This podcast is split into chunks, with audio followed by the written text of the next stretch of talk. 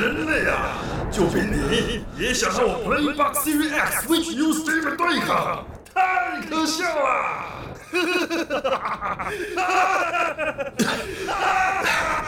人类或许渺小又脆弱，但当我们团结在一起，就能创造无限的可能，而且还有这一红值的配乐。宅道出游，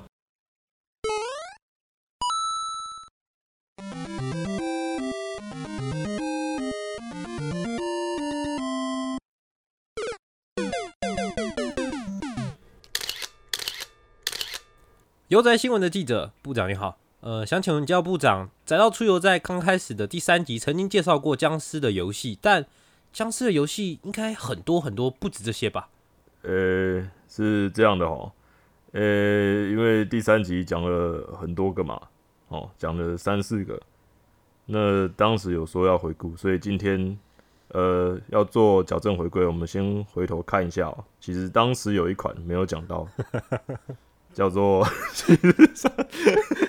我怎么觉得比较像柯文哲啊？哦，是这样的哦。是哦，因为我看他现在已经变得好惨了，声音好沙哑。呃，这我们的阿中部长真的是辛苦了。防疫期间，就是大家，呃，就待在家，不要出门啊。不是我说，大家不要对那个这些事情哦，就是一发生就那么激动。尤其像这个校正回归这件事情，我觉得大家可以以一个更理性的方式去看待，先了解一下为什么会有这样的状况。你看，为什么第三集我们明明就讲僵尸游戏，今天还要来讲呢？就是太多了嘛，真的太多了，讲不完了。真的是刚好想到了，已经完全忘了他了。对对对，哎、其实也不是这样啦。我今天在设定这个主题的时候，哎，我我们自我介绍，大家好，我是仔 B，哦，我是宅，没关系啊，你们知道。哦，欢迎收听仔要出游。不是啊，我说这个主题哦，我们在设定的时候，我我是想到，因为前阵子不是突然的那个停电嘛，对啊、无预警停电，然后又之前又缺，哎、我刚好都没有被停到哦，，真假的？我就不管我去哪里，我们家停了三次，哎，我一次都没有遇到。刚好是那个 CD 区，然后我一回家的时候已经是暗的嘛，除了是暗的以外，一一望在我们家的里面，然后就那个烛火的烛光这样吸，然后一打开门，那个热气这样嚓，哇，我 们家冰箱呢？冰箱不是很惨？我不知道欸，因为我我爸平常就在点那个蜡烛嘛，我们家那天就是点满了蜡烛，好像在做什么仪式，还是追到某个人这样的感觉。爸妈突然点了六根蜡烛，然后坐在中间这哎、样。不是才六根啊，我我我出估至少三四十个小圆蜡烛那种，超多，地上还有红色的那个漆画成的印，突然要练成之类的，没有啦，那个然后然后那个老爸突然拿了一罐那个女儿红出来，会怕会怕。不是我说想说前阵不是这样吗？然后最近疫情又爆发，这个整个给人就末日感很重。那时候我的感觉就这样，哇，是不是世界 末日快到了的那种感觉？台台湾真的台湾真的很，也不是说惊慌，就是台湾人对这方面真的就是会很做的很绝，我觉得很恐有蛮蛮恐慌的，我觉得。也就就是我觉得就是也不是说恐慌，而是就是台湾人就是把这件事情做的这么死。就大家就不出门啊，有的没有的，然后就是、哦啊，他没有带，这样大家就会直接开始规范。对啊，也是蛮自制的吧？我觉得台湾人就是，呃，都怕死嘛，是这样吗？对吧、对欸还真的，我觉得就是怕死。这跟日本那边的自治，然后还有其他国家那种，就是都不一样，只有台湾有是，嗯对啊，也是蛮佩服这个自制力，或者是团结的自私吧，可以这样讲。也或许是，也或许是台湾人那个骨子里都是宅啊，对不对？哎、对啊，很适合待在家。对啊，你当肥宅有一点，你可以活得比较久，你的那个存量比较多，能量。有道理。不是啊，就是因为这个末日感很重，所以就想说，哎、那可以来讨论看看末日系列的呃主题的游戏啊，或是一些动漫。所以我们今天讲嗯宅就特别准备了一款上一次也漏掉的僵尸末日游戏。嗯，要讲的是七日杀，先讲一下，嗯，可能有人玩过了，有人没玩过。对，是一款建造类的僵尸生存游戏。嗯，对啊。那至于游戏是怎么样，然后末日到底会如何，这个当然都是要在我们闲聊之后才来告诉各位。虽然我们已经闲聊很久了，这一阵子其实因为刚好疫情的关系啦，所以我的时间多了很多。好赞哦！对啊，结果我就变成了我一股脑的狂玩游戏，就一发不可收拾，正常啊，之前都没办法玩，当然要狂玩一下。对吧、玩了各式各样的，那刚好有接触一款有一点，嗯、怎么讲，有点重度的游戏嘛，可以这样讲。重度是怎样？哪哪个部分重？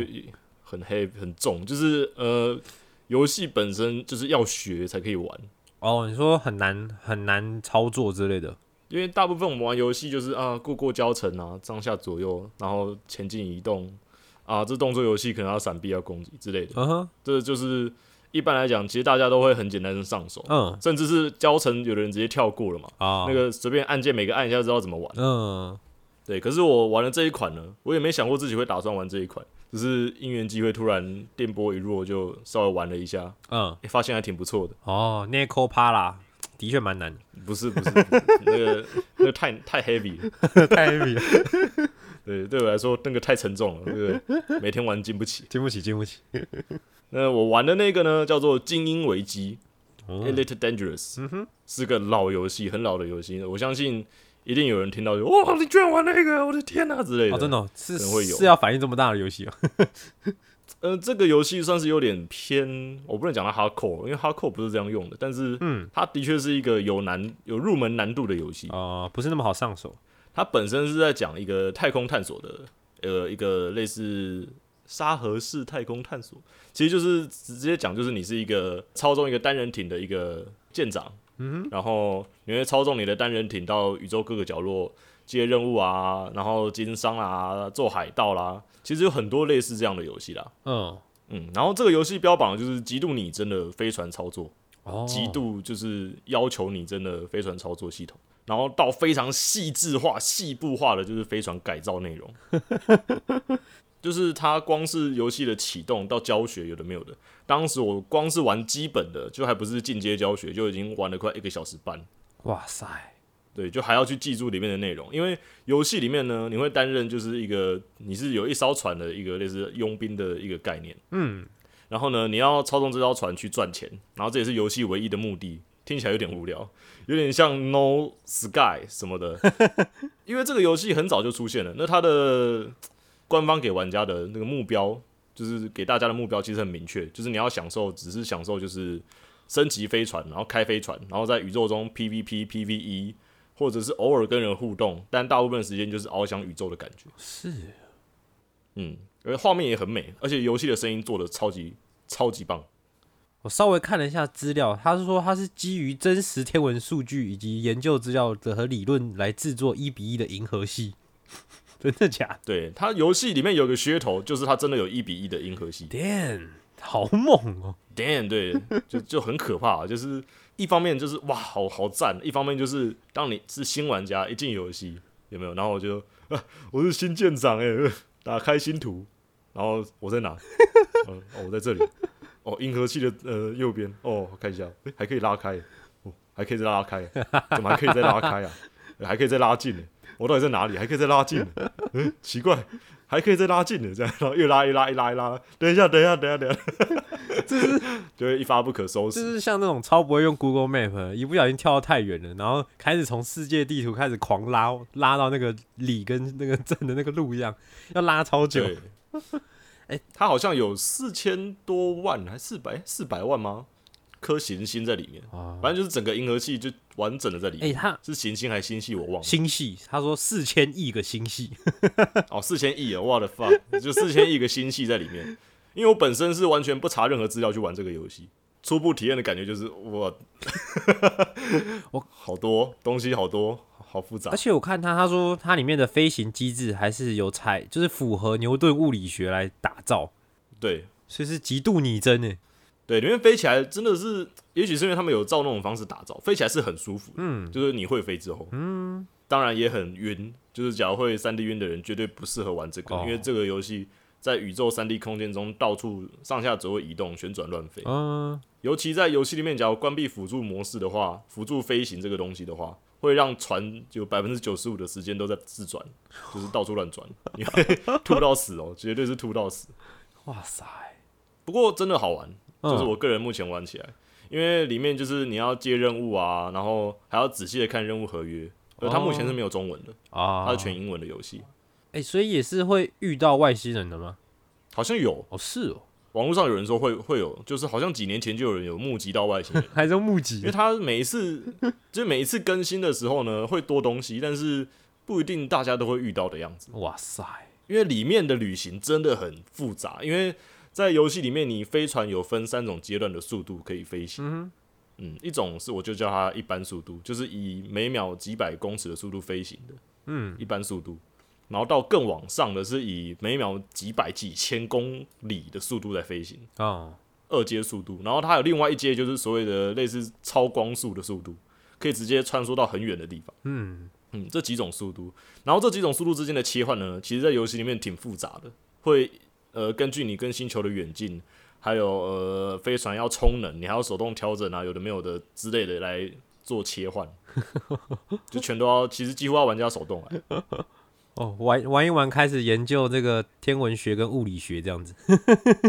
对，对，所以其实飞行就很困难的情况下，其实大部分的人都很难遇到对方。哦，尤其是新手玩家的区域就已经大到不得了了，要遇到人已经有点难得，更何况就是你飞到那所谓的四千多亿颗星系之外，这整个星系中会遇到什么玩家，你根本根本无从参考。哇，这感觉很浪漫呢。当然也不会太孤独啦，因为游戏里面有太空站，然后而且你也要随时加油，因为太空船 在里面，呃，如果不是高阶一点的船，很容易会没油，嗯然后再加上你长途旅行的话，会更加的耗油。嗯，所以呃，动不动要加油的情况下，你会一直停靠太空站，然后停靠太空站，然后接任务，然后有时候做非法任务啦，有时候被什么哪个派系硬核派系通气啊之类的。而且里面很常会出现新手危机，因为大部分新手有的甚至不玩教学就进来，有的是只知道一两个东西，然后就直接开飞。嗯哼，最常遇到的就是呃新手就哦会飞了，然后我来锁定一个我喜欢的地方，冲啊，然后飞行，超光速飞行，然后没油，然后停在那里，哇塞，然后就停在那里，再也没办法做任何事情，等死了。除了自爆船舰之类的方法以外，就是没有别的事了。但是在游戏里面，船舰都很昂贵，除非是很烂很烂的船，嗯都很昂贵，只是几几十万、几千万、几亿嗯，的游戏币。然后呢，这些船呢，一旦爆炸之后呢，船上的资料什么东西都会全部删除，就是不见。哇，就等于要重来的意思。就类似你之前登录过的东西，可能没有经过备份或怎样的话呢，也会全部消失。买一艘新船等于资料库要重新下载或重新探索。哇，所以在里面掉船是很严重的一件事情。嗯，然后就会有新手无助的在太空漂浮。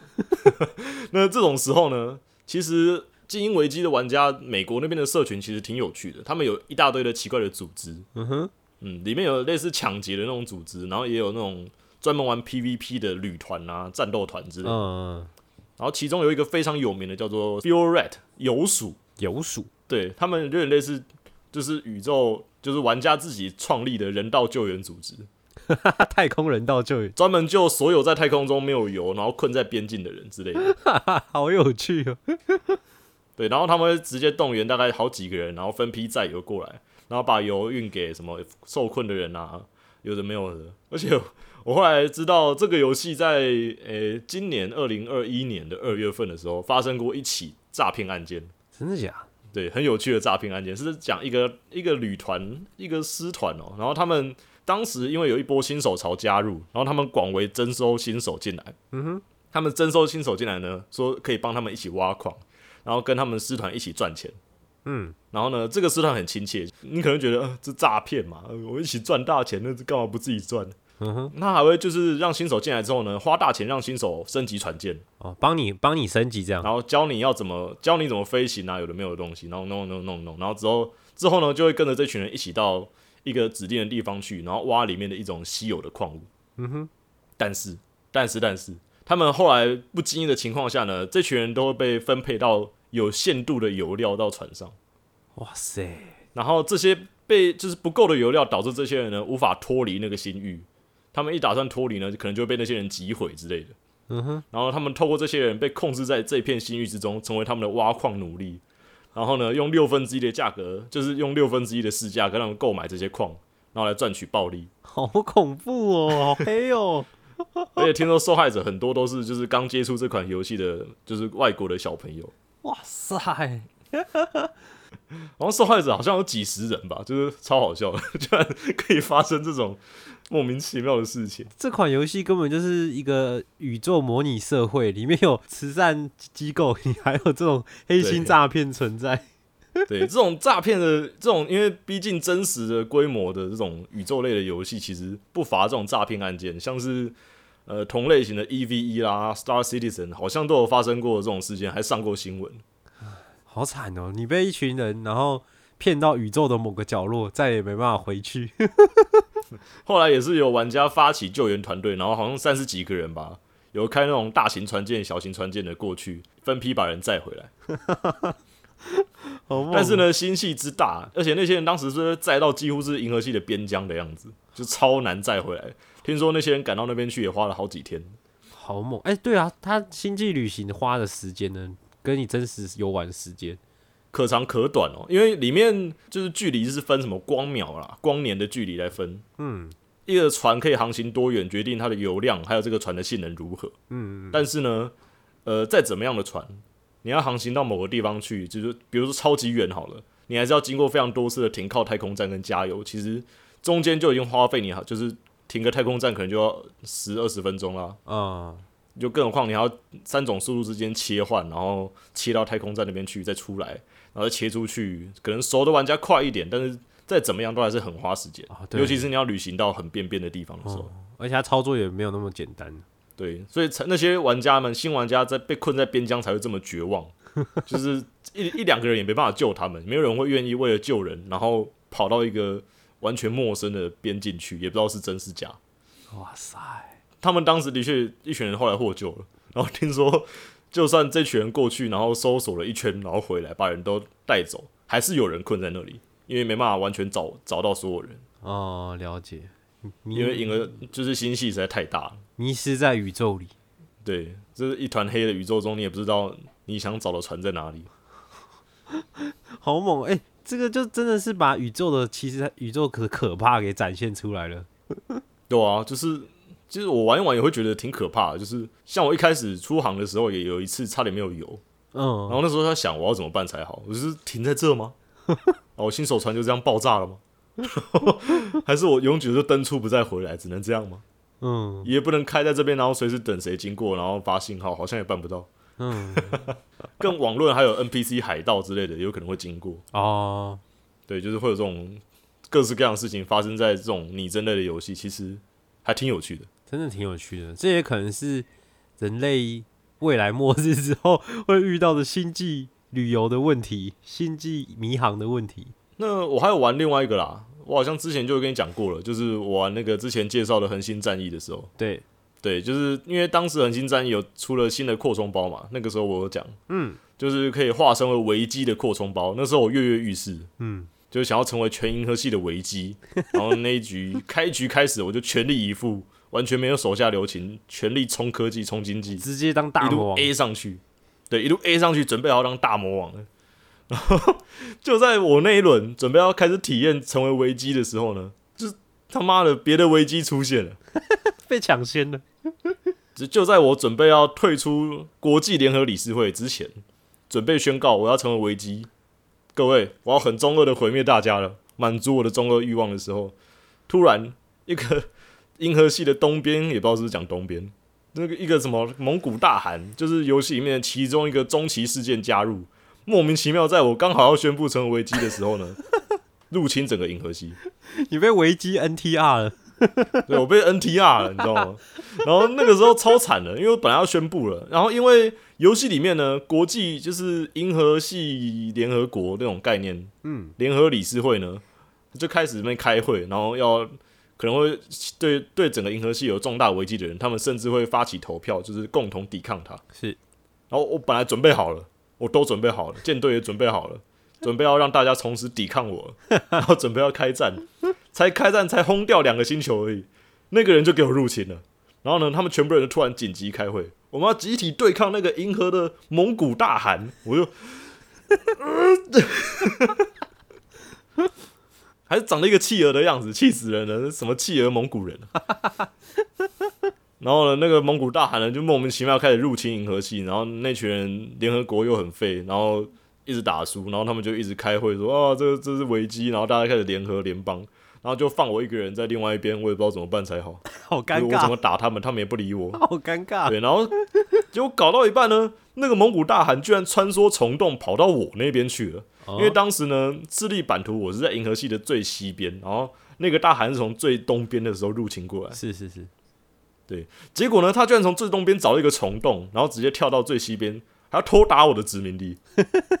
然后我很生气，然后就把他的先遣队全部消灭殆尽。然后就是好啊，既然这样的话，我知道了。那么接下来的玩法就是，看似大韩你分一半的银河系给你，我一半左边，你一半右边，然后我们两个打起来，这样至少玩起来应该比较过瘾一点。世纪对决，对，然后刚这样想，然后大韩就还是病死了。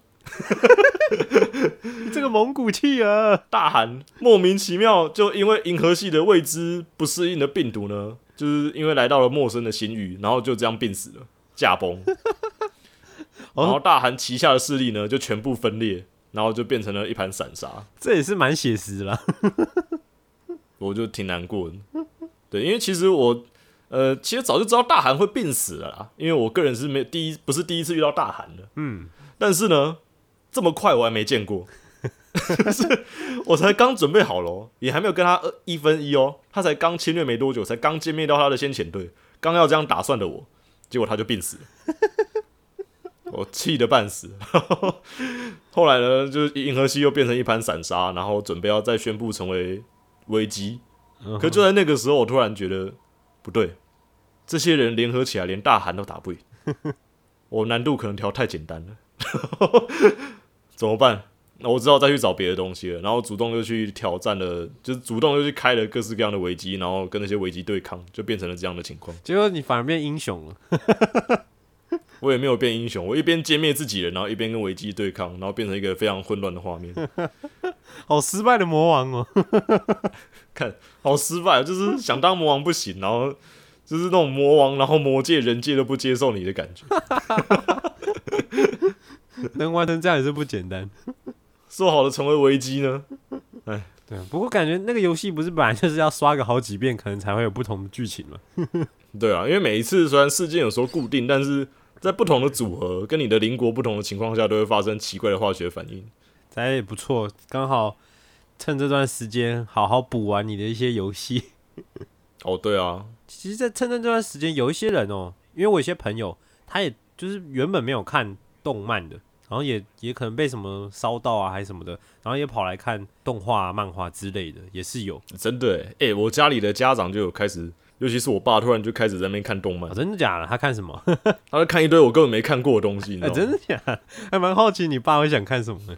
他在看一部，他好像也觉得很难看、啊，就觉得很难看，然后继续看的那种家长，就是就是一群人，然后住在什么泥巴做的城堡里哦，What？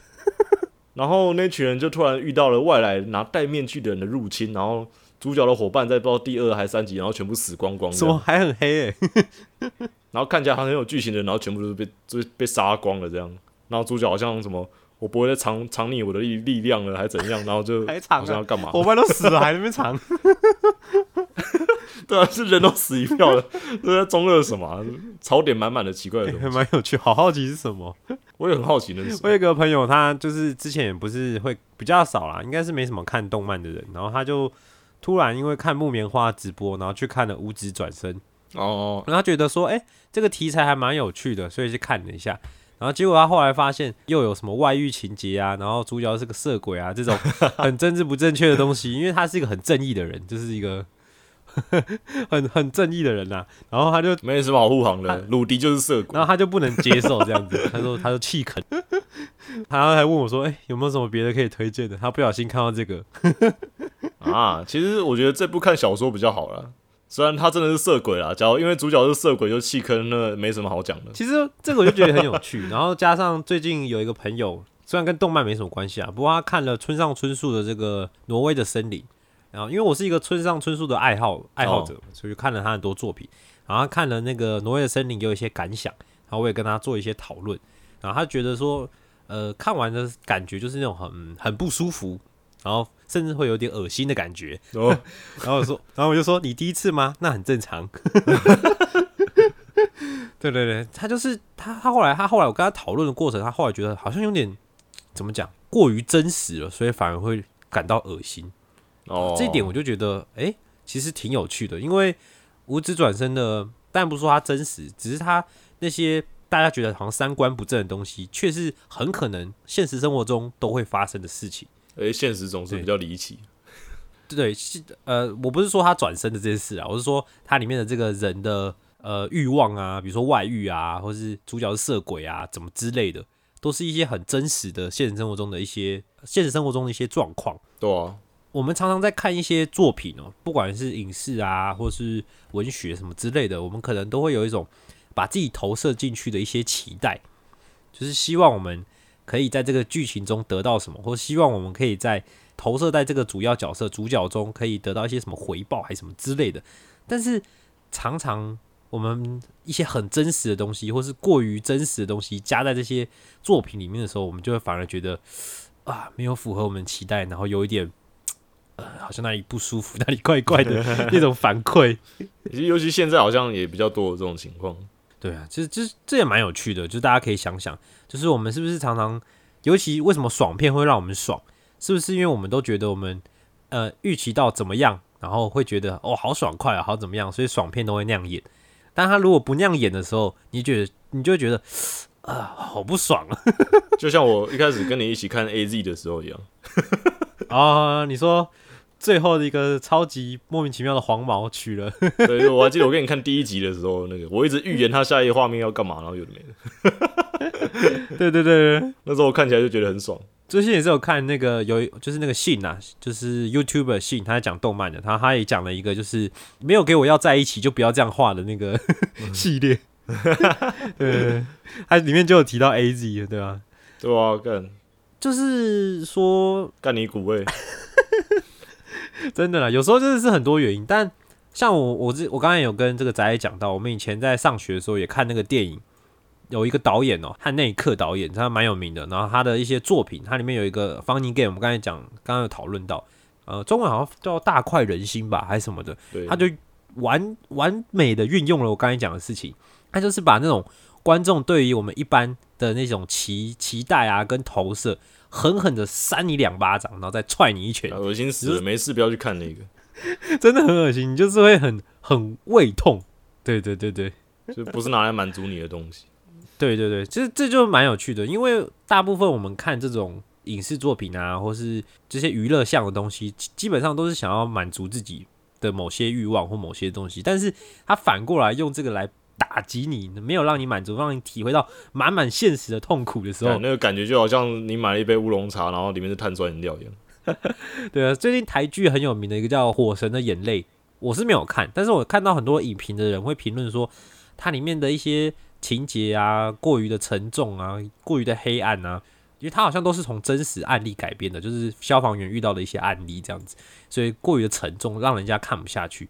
这个时候就好像可以反思一下，身为一个这个影视作品，到底它应该具备着它娱乐的性质存在，还是它可以就是这么写实的把这些他想可能是编剧或是导演想传达出来的这些理念啊或事件，很写实的、很真实的这样拍出来的，那那观众可以接受吗？我觉得刚好啦，刚好这个朋友这样子跟我反馈这个无职转身的这个感想的时候，我就突然想到这一系列的这种感，哦，这一系列的这种东西对想法这样子。不过对我来说的话，就是不要不上不下就好了，就是你不要一下突然取悦观众，然后一下又喂他满脸屎，这样就好。啊、对，这也是有道理，就是你要这么做，至少要贯彻始终。要么你让我讨厌你，讨厌到死，这样我还比较敬佩你。不要不上不下的。对，也是有道理。要么就一直做动作动作剧，像是柯南一样，对不对？柯南明显就放弃了，那个我就钦佩他。对不对？钦佩钦佩，对就我要做动作戏，以后突然变成假面骑士也不意外那种的。OK，我接受。OK OK，对啊，就是就给各位听众一个反思啊，就是你在看一些作品的时候，你可以给自己一个反思，这样子还不错，我觉得是不错的一些思考的观念啦，对吧、给各位参考这样子。那也差不多该讲到今天的主题了，不然我怕七日杀没有篇幅可以讲，不然到时候又要矫正回归了。对吧？到时候变下一集才矫正回归哦，跟那个现在情况一样，就是连续好几天都矫正回归。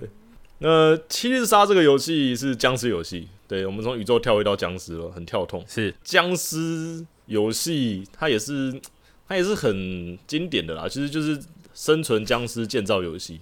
因为有一段时间这这一款的游戏都很热门，就是一大堆，已经我一堆我已经记不起来了。当时出了不知道几十款有吧？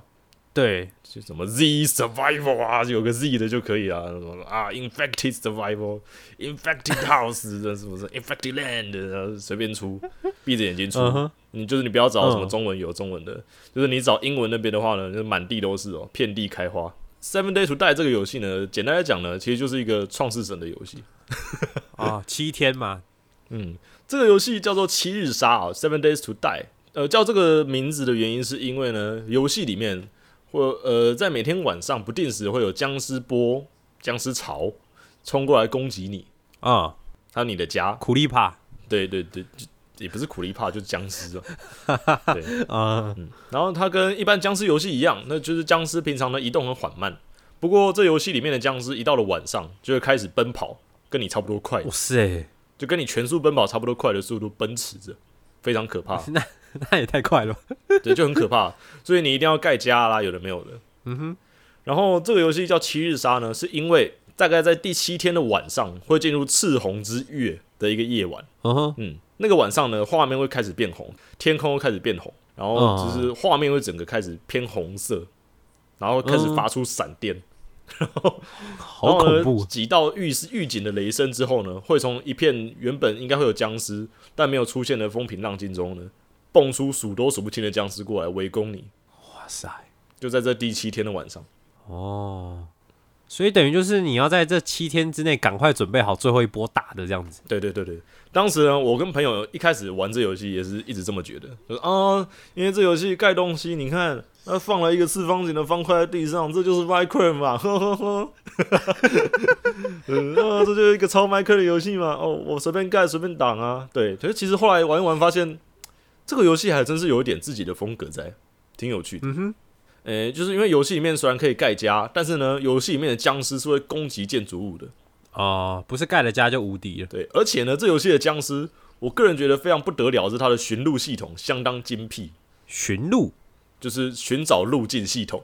嗯哼，这些僵尸呢，一定能找到到达你的最短路径，然后快速的分析从哪边挖最软，然后从那边攻击，或者是你比比如说你盖了一栋六层楼高的堡垒这样，然后它会开始精准的攻击地基，让这个游戏因为本身有地基系统存在，就是假如它没有地基，会全部垮下来。嗯哼，它会开始攻击你堡垒的地基，然后把地基摧毁，然后啪，然后把整栋楼给吹倒下来，然后再继续围杀你。看超智能呢，就是这些僵尸超智能，不简单。对，而这游戏在早期的时候呢，甚至就是还会出现，就是僵尸的尸体会直接变成一块东西在那里，然后僵尸会变成尸叠尸的状况。只要你盖了那种很高很高的墙，你就可以看到末日这个末日 Z 战的画面。就僵尸叠僵尸叠僵尸叠僵尸，然后每个都狂跳上来这样。僵尸千层派，对，哪怕是现在也还是出现僵尸叠叠乐的画面，就是不简单。这些僵尸不简单。我在一开始玩这个游戏的时候呢，我跟伙伴们刚好就想到一个方法，就是那我们盖地洞、盖地堡，哦，他们就挖个老半天了。然而就是第七天晚上的时候呢，僵尸是从一样，就是从地堡的地上呢找了最短的路径、最软的土壤挖了过来，好恐怖就超级可怕的，吓都吓死人了。就是们 Oh my God！！GPS GPS 定位是不是啊？对，对，然后当时呢，我跟伙伴们撑过第七天了，就第七天的夜晚打完，就哦哦 relief，就是因为那一晚整就是僵尸波是不会停的，你要不停的厮杀，直到僵尸潮结束。嗯，然后到了白天，就大家就哦第八天嘞，我跟朋友就耶破台了耶，然后就哦 man 我破台了，上网看一下大家的记录，然后上网玩，然后看一下那个 YouTube 之类有没有？怎么说、嗯。圈圈的七日杀生存第一千两百六十五天，我就哦，我说哦，其实七天过了之后呢，是这游戏的新手期，七天之后呢，是这个游戏长期挑战的开始。所以就是这样子，每七天来一次这样哦、每七天会来一波非常疯狂的僵尸潮，平常也会有。哇，对，这游戏就是这样的调调，七天准备一次的派对，然后呃，其他的六天呢，准备这个派对需要的东西。就目前我们玩起来的感觉，玩到你腻了为止。就玩准备到你腻了为止。那放心，嗯僵尸草呢虽然很多，但你会想嘛，就是可以解锁武器啊，有的没有的啊，我 AK 四七，我那个重机枪都拿出来了，这些小杂鱼来再多都没什么意思啊。嗯我哼，我的基地都盖成了钢筋水泥基地了，这僵尸打半年也打不坏，这算什么嘛？这七天来一次也没关系啊，我闭着眼睛睡觉等，这样子也没什么挑战性，就是呃只是变多，嗯，嗯，但是呢，这游戏也是有变种僵尸的，哦，它也是有特别的敌人。对，就是第一开始的七天可能还遇不到，但是到了越后面的天数呢，你会察觉敌人越来越不对劲，就是怪怪的。进化了，对，比如说僵尸飞行秃鹰会从上空直接狙击你，然后就直接俯冲下来，然后到出现了跳蛛僵尸，就是四只脚踩在地上的，然后会跳非常高，大概十格高的僵尸。哇塞，然后呢，到了更后面呢，开始出现了直接对你家的那个，哪怕是钢筋水泥的墙壁，也可以快速的炸出洞来的自爆僵尸。然后到了更后来呢，甚至出现各式各样的，一般僵尸身上开始变出绿色的辐射体、变异体的辐射僵尸，哦，那还蛮多种的会。高速回血，然后还会就是不容易被击倒啊等等的特性。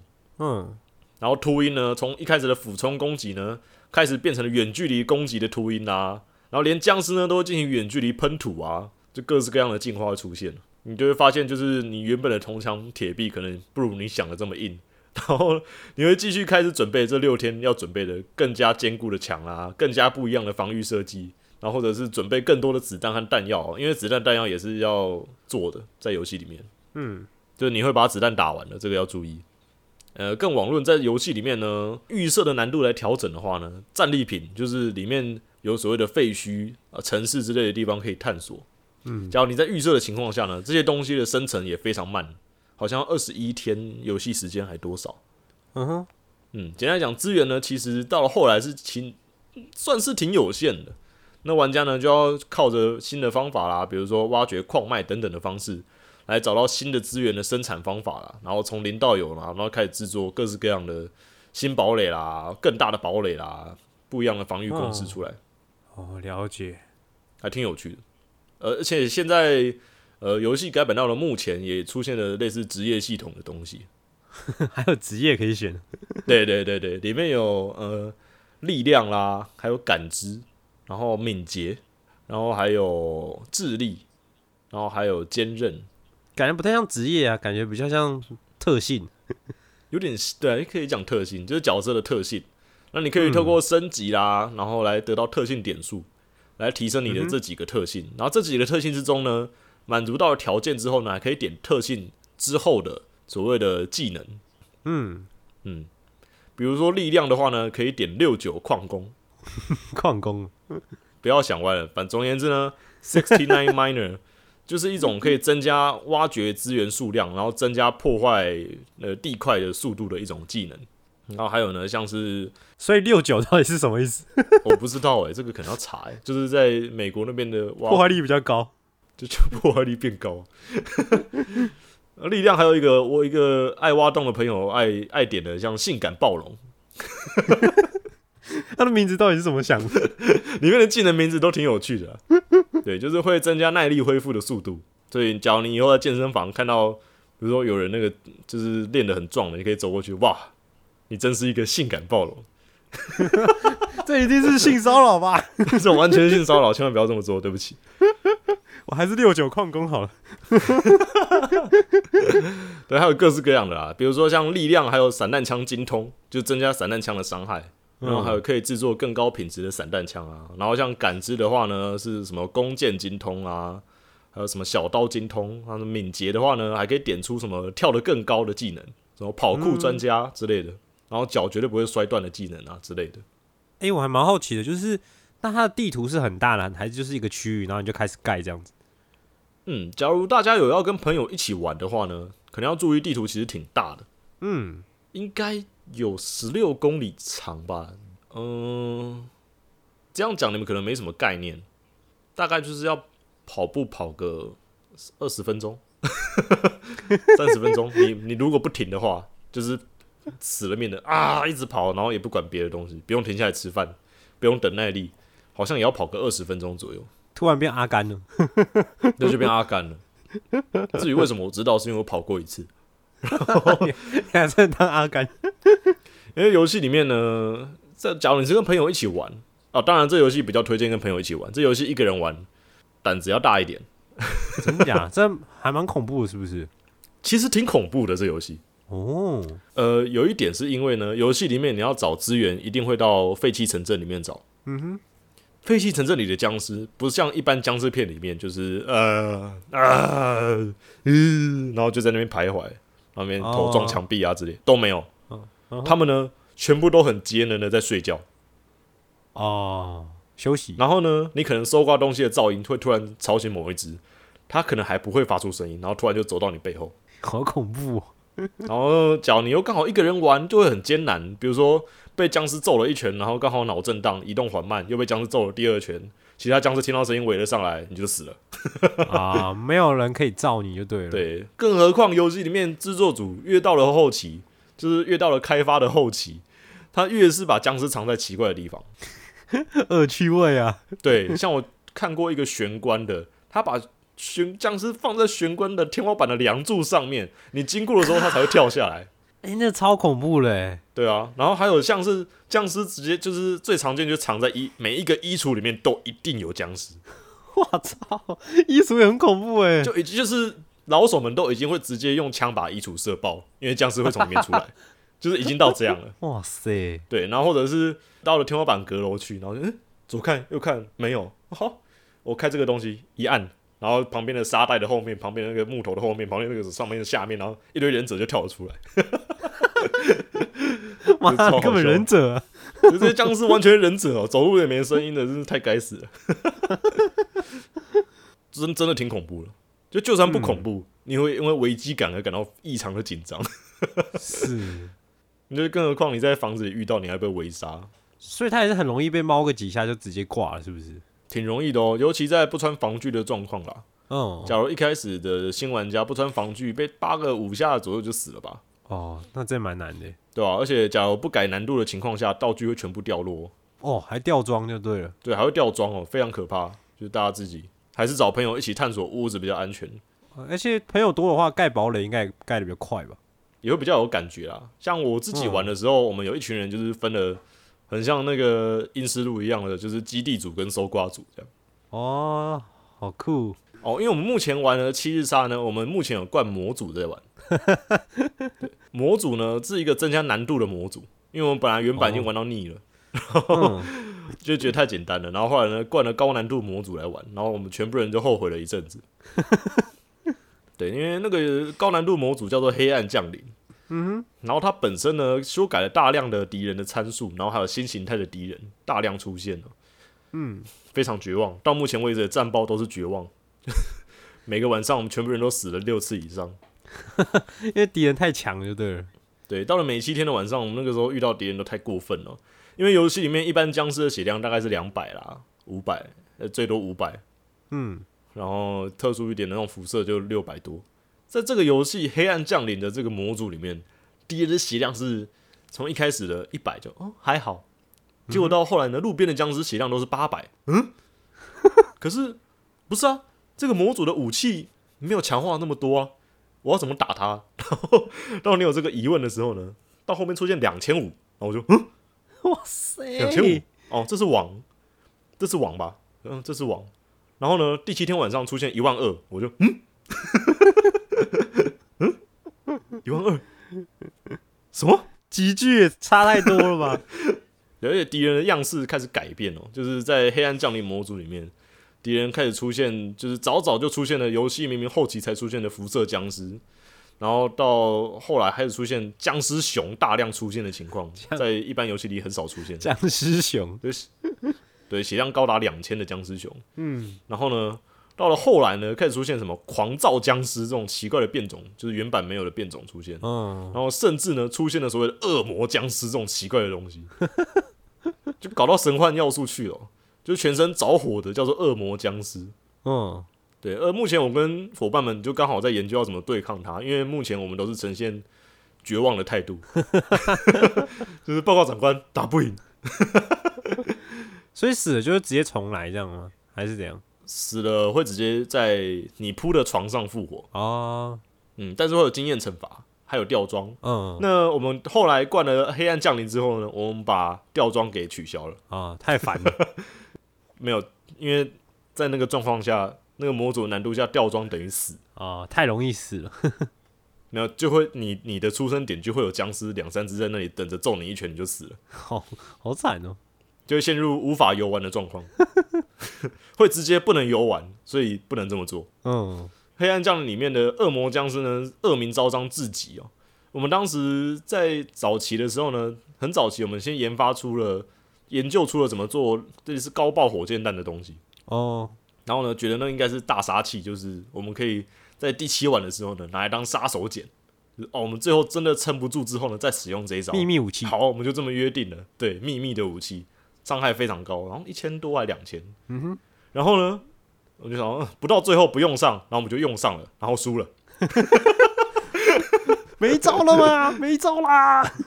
没招啦，大家还是死一片啊。就就算轰了过去呢，发现恶魔僵尸呢依然屹立不摇的站在那边。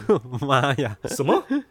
不对劲，因为恶魔僵尸血量呢是两千多，那嗯当时我们应该照理来说，火箭弹轰过去，应该应该恶魔僵尸两三只也要死个至少全倒了吧，至少。嗯，但是呢，后来我们才注意到，恶魔僵尸有一个不对劲的地方是，它跟辐射僵尸一样会高速回血，哦，但是呢，原版的辐射回血是加六加六加十加十，比如说血量是五百哦，我回三回六，这种用火力压制就可以解决的状况。嗯，呃，而且原版的武器里面呢，还可以安装模组。哦，骂的版也模组版也可以，简简单来讲就是一种叫做去辐射模组，可以让辐射僵尸停止再生的一个东西。嗯哼，这些东西呢，对恶魔僵尸是没有用的。哦，火力呢，因为恶魔僵尸血量高达两千，每秒回血高达三百多，，damn，三百多。我冲锋枪射一发是四十五，还差点赶不上他的回血速度。重点是呢，射到他射到就是我射掉他呢百分之百分之二十的血之前，我还是要先装弹的，所以他血也回满了。好难、哦，而我拿的还是游戏里面最后期的冲锋枪之一，太难了吧？就是如此的绝望哦。当时我们大家是陷入了一片绝望，而且因为使用高爆火箭弹来对付恶魔僵尸的关系，我们当时准备好要盖家的家园全部都是洞，全部都是战壕坑啊，还有烧焦的痕迹，非常绝望。你们为什么要这样搞自己呢？对，后来后来其实有一点为什么要这样搞自己？不过也因为这样啦，因为当时我是负责在家里盖基地的，所以那时候我们就开始一直研究要怎么对抗这些 这些新型僵尸的方法，因为还有什么巨兽僵尸啊，什么奇怪的东西出现呢？诶甚至出现撒旦僵尸这种鬼东西，诶，如果如果你不杀他们，然后可是撑过第七天，可以吗？他们会站在那边谁给？啊，他们就不会消失就对了，还是会他们会在那边逛街，哦，不会因为第七天过了，他们就就不见了，他们还是会在不会，他们会到处徘徊。啊，所以还是必须得应战就对了对，啊。而且呢，哦，因为七日杀这个游戏有商人，嗯哼，然后你可以解任务来拿钱啊，然后拿钱跟商人交易物品，算是游戏里面的一个很主流的拿资源的方法。是在原版里面，商人的家是无敌的，商人也是无敌的。嗯，商人好强啊，对，在魔后来我们灌的黑暗降临里面，商人出现了一大堆的护卫，嗯哼，意思就是商人不是无敌的。哦，对，就是我们还要注意，不能把敌人引到僵尸，就是僵尸引到商人那边，以防商人真的出事情。嗯，然后商人也不再是避风港，然后战斗之余还要避免商人受伤，哦，就反而变成了更多更艰难的状况，就是要选择。嗯，就是连唯一稳定的资源都快要消失了。哦，这个就是我们刚才讨论到了，你玩个游戏是要娱乐自己呢，还是要 恶心自己呢？呃，也不是没有希望啦，因为黑暗降临里面呢，地图都是经过设计的，嗯就是固定式的地图，跟原版类似。呃，因为七日杀的地图本身已经有几张已经设定好的，嗯哼，黑暗降临本身有自己已经设定好的地图，那它的地图的最危险的地带呢，里面有一些类似实验室那一类的新的设备出、新的设施出现，哦可以在里面找到对抗恶魔的方法啦，有的没有的。哦，还秘籍就对了。对对对对对。然后我们后来呢，还真的就上网查怎么对付恶魔，我们还真的找到了那个防止恶魔血量再生模组这种东西。哇塞，就太好了，全部放在机枪上，全部放在那个步枪上面，然后乱扫一通，让不能再生。结果后来发现那个东西经过查证之后呢，只能放在弓箭跟弩箭上，这么落后。就是这个模组呢只能放在弓跟弩上，这个连射速度相当差劲的东西。所以呢，又是一阵绝望的沉默，就不知道怎么办才好。作者就是搞人，我法抖。这种骂的感觉常常就是这样吧。很常见啊，像呃泰拉瑞亚这个游戏里面本身也有很多就是增加难度的骂的，嗯，也是相当有名，很多大骂的。我觉得增加难度的骂的总是不会缺啦，在各式各样的游戏里面。我最近才看那个《恶灵古堡》，也改了一堆骂，然后最近看了一个是你每见到一次夫人，她的帽子就会变大的骂的，那个真的白痴，他最后变超级大。哎、你有看那个吗？嗯，就是《恶灵古堡》每一每一季度都有一个人会做的，就是把每个人的脸部表情加强几百趴的骂的。我 不知道那是什么。你不知道那是什么吗？那个超可怕的、哦，会有恐怖，就是非常严重的恐怖谷概念的影片。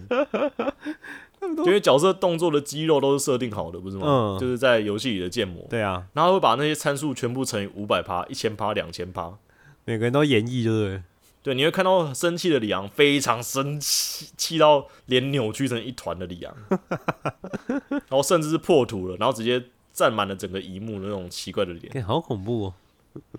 很恐怖，眼睛会凸出来啊，这嘴唇会凸出来、啊，凹下去之类的。但不知道为什么我看的那个挺开心的，你可以去看看。推这种东西没问题吗？好，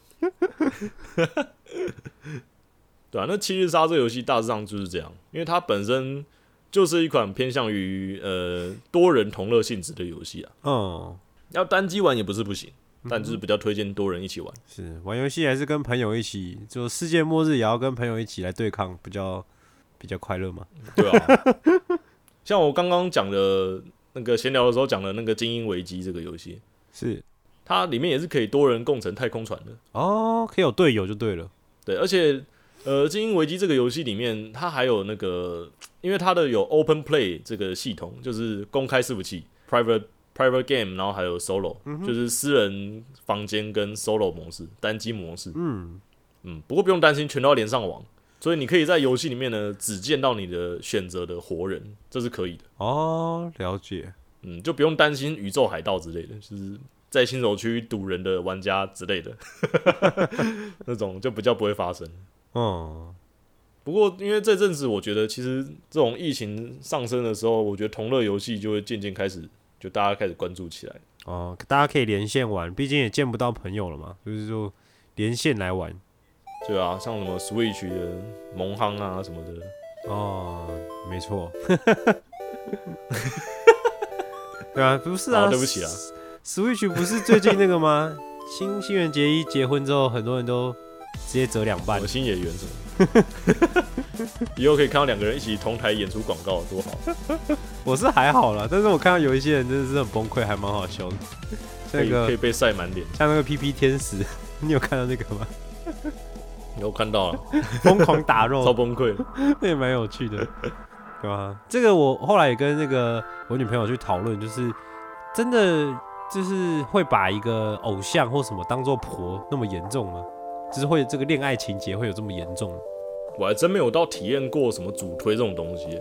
我觉得有时候男生可能难免可能知道哦，他原来有呃男朋友啊，或哦原来他要结婚什么，可能会有点小失落，但是有到那么的痛苦吗？有看还有人这对啊个新闻讲说要请假休养什么之类的，不知道，好像前阵子那个谁啊，那个 VTuber 犬山结婚的时候，嗯，好像有一些人崩溃的样子。哦，对啊，这怎么讲呢？他们毕竟也都是真的人嘛，对啊，所以你如果怕这种情节发生，你就去找二次元的婆吧。找二次元婆的都每天换一个，不可靠了，对啊，多开心啊，还可以常常换，对不对？对啊，可以常换啊。对我高兴就好，有什么不可以？在二次元这样就好了，嗯，不要带到三次元。不，三次元婆也是可以换了，不过哎、不要乱叫东西。不是啊，对啊，这个好了，不要一直换了。不过二次元，你真的有见过二次元然后称我婆的吗？你说你遇到的人吗？对啊，他倒也还没有遇过吗都是比较梗的啦，也没有真的那一种。我也只见过一两个，但也没见过很多婆的。哦、全婆侠好奇很多婆，就全婆侠、啊、那种的，很好奇的。那个观众不知道有没有全婆侠之类的，可以分享全婆经验。全婆的经验，对啊，你的全婆经验，我挺好奇的，你那个婆是怎么怎么样的一个婆法？对啊，真的蛮有趣的。我好像也没有，就是某一个角色真的说啊，我婆婆不行啊，什么之类的那种，好像也还好。对啊，又尤其我们两个这阵子都看 VTuber，VTuber 也婆不起来。对啊，Vtuber 也是也是不会啊，我是 Nanny 的老公啊。诶、我我有说过吗？哦？嗯，哦，好呃，我是我是我是 Nanny 的老公收藏的其中一个老公这样子，啊，我也我也算啊，这样的话我也是啊。原来是老公同号。好了好了，油快露出来了，今天时间好像也差不多。好了，那就是防疫的期间呢，各位自己好好待在家里，然后要怎么游也没有人会看见，这样子。对啊，不过就是在家还是帮忙做一些家事啊之类的。哦，这么正面。不知道，因为我想不出来在家可以有什么很棒的，可以有很做很棒的事情。啊读书吗？我就我觉得打扫整理还不错啊，我我这几天就是很认真的打扫，我把我的每个模型都换了一个姿势，我觉得很快乐。对啊，也不错。对啊，对啊，那当然啦，这个末日系列这个题材真的很多，其实我也准备了一些末日相关的动漫想要来介绍了，但碍于时间，我们可能要等下一次的校正回归了。你下次闲聊再讲。对，就是期待这个宅要出游下一次的校正回归。我是宅 B，我是宅 A，我们下次再见，拜拜。再见。